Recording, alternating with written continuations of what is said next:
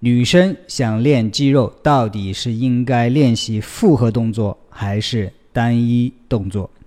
人到中年如何保持身材？夏季运动量比较大，该如何补充水分？大家好，我是凌云。本节目由我自己创办的极客运动 APP 赞助播出。健康是最大的资本，运动是对自己最好的投资。不用去健身房，随时随地都可以跟着顶级教练一起运动。在各大应用商店搜索“极客运动”，下载我们的 APP，跟我和我们的老师们一起运动，在保持健康的同时收获好体型。那首先，女生开始健身应是应该练复合性器材，还是应该练单一器材？这个问题来自于太阳底下奔跑的我们啊。呃，她是一个女生，很瘦，想要长一些肌肉啊。自己呢，看书上说应该是从复合训练开始，但是呢，到健身房的教练说刚开始掌握不了，应该先练单一的器材啊。因此呢，有一些迷茫。呃，太阳奔太阳底下奔跑的我们，我觉得这个问题其实呃挺有典型意义的，所以非常感谢你的提问。今天我也来提供一些我的看法啊。如果说瘦子想要长肌肉的话，啊。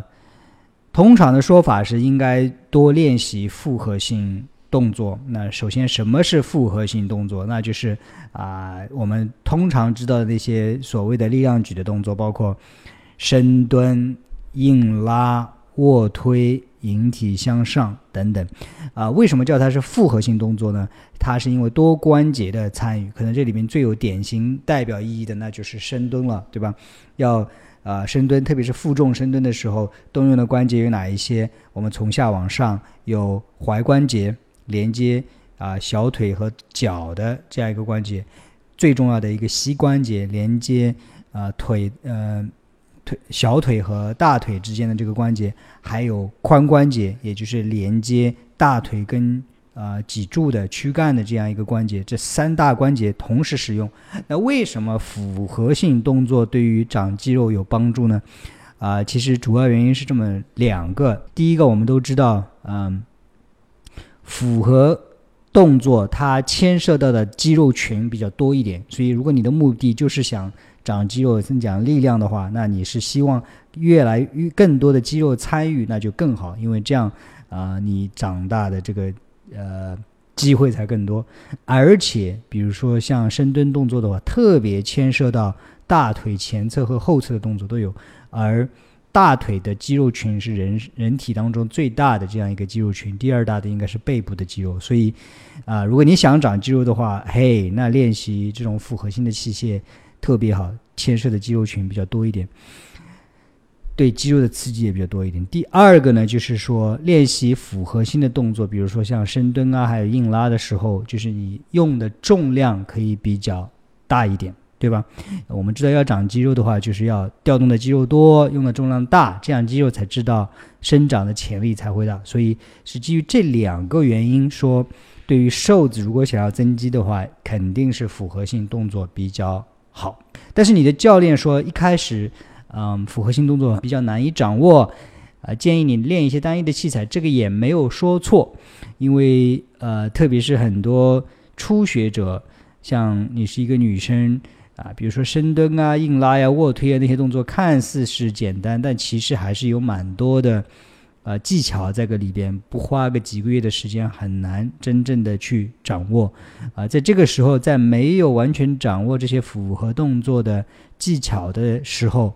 可以做一些呃单一的器材啊，那什么是单一的器材？比如说像我刚才说的练腿部的肌肉，哎，可能你不去做一个负重的杠铃深蹲，但是可能在健身房有些器械是那些伸腿的器械或者屈腿的器械，就是做那些器械的时候，你可能同时呢只是练习了腿部前侧或者后侧或者内侧或者外侧的肌肉。啊，这个是没有什么错，我觉得可以按照你的教练说的去做。其一开始先练一些单一的器械，把你的这个肌肉啊稍微锻炼一点，让你的关节的韧带呀也稍微强化一下啊。但是有这么一段时间之后，嗯，就可以去练习复合的动作。复合的动作其实深蹲、硬拉、卧推这些东西，你可以从小重量开始做，OK？啊，不一定一开始就要。呃，弄很重很重的重量，呃，总要有这样一个循序渐进的过程，啊，我也不会建议就是说让你单一器械练很久很久，我觉得可以做一个辅助，甚至说啊练一些单一的器械，然后再去练复合的器械。OK，所以啊不要有这个迷茫，这没有所谓的对和错啊，都是可以的，都去。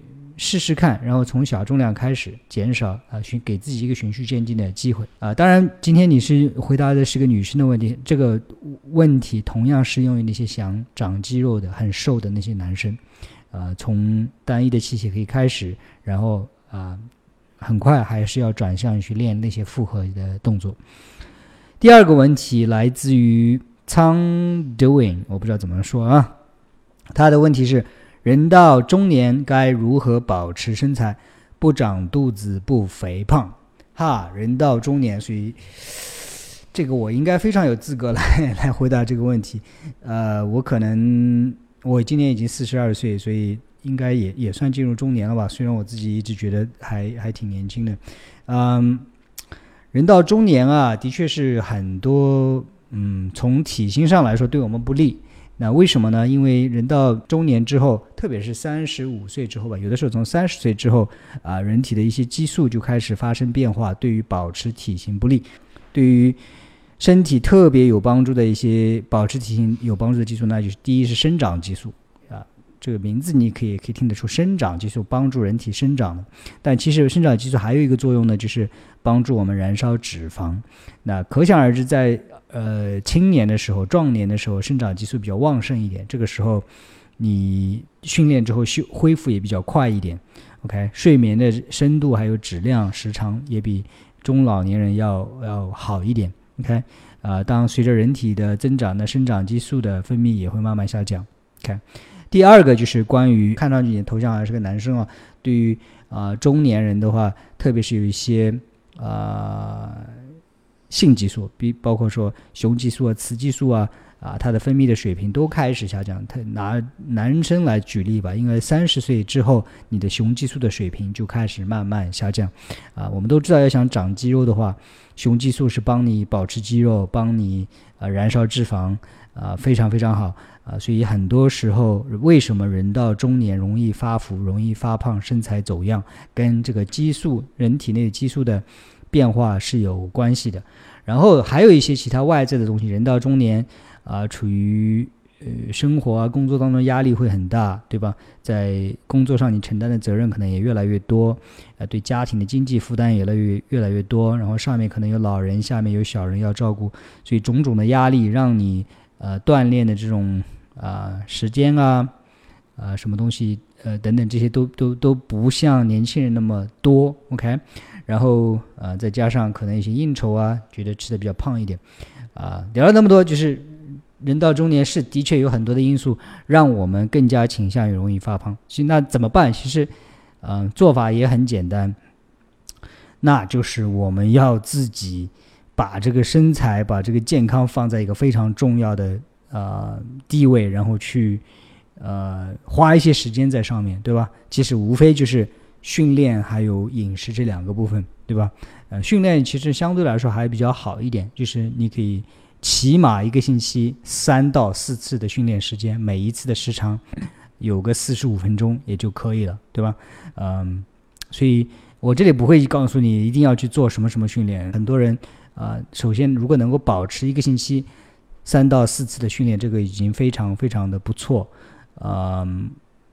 我不知道有多少人能够保持到这样一个状态。据我所知，很少很少。OK，呃，去做就可以，是跑步也好，在家里做自重训练也好，去健身房也好，或者去打球也好，要去做，起码三到四次，起码三次，最好有四次，每一次大概四十五分钟左右。啊，另外一个就是吃上，啊，可能吃是比训练更加难的一个问题。啊，我这里当然也不可能。这几分钟的时间把怎么吃讲给你听，啊，还还如果说你的身材已已经走样，已经开始发胖的话，很明显你就是动的太少，或者是吃的太多。那很多时候吃的太多，并不一定是说你一定吃很多的食物，很可能你的食物里边这个脂肪的含量太高，热量的密度太高，或者是你吃了很多含糖的东西，让你的身体容易发胖。呃，关于呃怎么吃呢？呃，我做了一个节目，叫做《三十个吃不胖的超级食物》啊。如果说你的食材或者你家人的食材是从那三十个呃食物里面去选的话，几乎可以做到吃到你饱都不会发胖。OK，所以简单的说就是选一些健康的食材，这样不光是让你保持身材，也能有助于你的健康。啊，到我的微博上去搜一搜啊，三十个吃不胖的健康食物。啊，可以看到里边的一些内容。OK，啊，第三个问题是来自于二十 MT 五，他说，夏季的气温高，大量大运动量的体育活动，身体水分流失严重，应该如何补充水分？啊，氯化钠注射液是否可以在运动过程当中饮用？啊，他问的是有关夏天如何补水的这样一个问题啊。这个问题我以前可能专门也讲过，这里就继续再回答一下。啊，夏天的补水呢是非常的重要，因为啊几个原因，一个是温度比较高，流很多汗；第二个，特别是大运动量的训练的时候，我们在呼吸过程当中也会丢失很多的水分，所以补水非常重要。那最关键的就是关于补水，应该是几个问题哈，补充什么？呃，怎样去补？OK，首先补充什么的话，一，呃，我们其实应该说，我们补充的这些呃水分或者是饮料里边成分，应该尽量的跟我们的呃汗液里边的相似。那很多人可能比较注意喝水，但是我们的汗液里边除了水之外，还有很多的电解质的丢失。电解质最主要的也就是像钠呀、钾呀、钙质啊等等啊，所以。啊，最好的一种补充水分的方法就是喝白开水。OK，如果说呃加一点点盐的话也可以，特别是你如果出汗量比较大的话。呃，还有一个就是呃，所以我自己比较推荐的补水的那就是白开水。其实我都不喝，呃，不怎么喜欢喝矿泉水。啊，有些人会喜欢去喝蒸馏水，在蒸馏水里边可能比较干净、比较纯净，但是里边的电解质呃几乎没有。当然，如果你有比较可靠的矿泉水的话，里边也应该呃有一些电解质，比如说钠呀、钾呀等等。还有很多时候啊，我们夏天特别是容易呃丢失的钾比较多。这个时候，那我们通常可能都听说啊，香蕉里面钾比较多一点。香蕉里面的确还可以，钾是蛮多的。但是另外一个非常好的钾的来源其实是蔬菜，各种的蔬菜，特别是绿色的蔬菜。所以啊，如果说你夏天活动量比较大的话，呃，注意补充水分，矿泉水、白开水都可以，记得吃很多的绿色蔬菜。当然，水果也可以的哈，水果里面也有很多的这个电解质。呃，西瓜就是非常不错的一个补充水、补充电解质的这样一个水果。啊，你另外还有一个问题就是氯化钠注射液是否可以在运动过程当中饮用？啊，当然可以饮用，但我不知道为什么你会想去喝氯化钠注射液。呃，如果没有记错的话，氯化钠应该是百分之零点九的盐水，应该是百分之零点九吧，这个叫生理盐水。啊，氯化钠注射液呢是能够可以直接进入血液的，所以说应该是比较无菌、非常干净的，呃，质量有保证的这个注射液，你当然可以再去饮用。当然，我也不是推荐你一定要去喝这个氯化钠注射液。如果你喝一点白开水加一点点盐的话，也也是非常好。啊，这里我稍微要提一下，就是说对于运动饮料的看法。嗯，我不太喜欢运动饮料，因为运动饮料里边其实会放很多的糖，因为让你的口感更好一点。第另外一个就是运动饮料很多的里边还会放一些咖啡因，让你去兴奋。啊，我不需要那些外在的让我兴奋的东西，呃，我的目的只要补充水分和电解质，我不需要糖，我不需要那些咖啡因，所以我不推荐啊任何的运运动饮料。啊，有一个运动饮料我是比较推荐，那就是天然的椰子水，记住了，那是椰子水，不是椰奶。啊，还有一点就是非常重要的一点，椰子水最好是不要加糖的。OK，椰子水也是一个非常天然的，啊，钾的含量非常丰富的这样一个。呃，饮料，OK，所以啊，还有一个就是说，在夏季补水的时候，一定要注意，嗯，少量，然后多次。为什么要少量呢？很多时候，如果我们一下子喝进去很多水的话，会呃触发身体的这个排泄机制，啊，认身体认为一下子水很多了，然后去很快的把它排掉，所以要少量多次。少量就是说，每次喝个两三口，这样小口的喝。啊，另外一个多次呢，就是说不要等到已经很口渴了再去喝，这个时候你往往可能已经处于缺水的状态，你的呃精神状态、你的运动表现已经可能已经受到影响，所以要呃在你发生啊脱水之前就开始补充，所以在运动前、运动当中、运动后都可以去啊小口的补充这个饮料，而不一定要只在运动之后才去补充。OK，所以啰啰嗦嗦也讲了很多，但是希望。啊，这个话题呢，对很多在夏季喜欢运动的朋友有帮助。OK，啊，最后非常感谢你们在我微博上的这些提问，啊，正是你们的提问呢，就是给了我回答的一些灵感。啊，如果有些问题没有呃触达到，那很可能在我以前的一些啊问答节目当中，可能已经提及过了，记得去看看我以前的这些。啊，节目！如果你还没有订阅我的频道的话，记得订阅我的频道。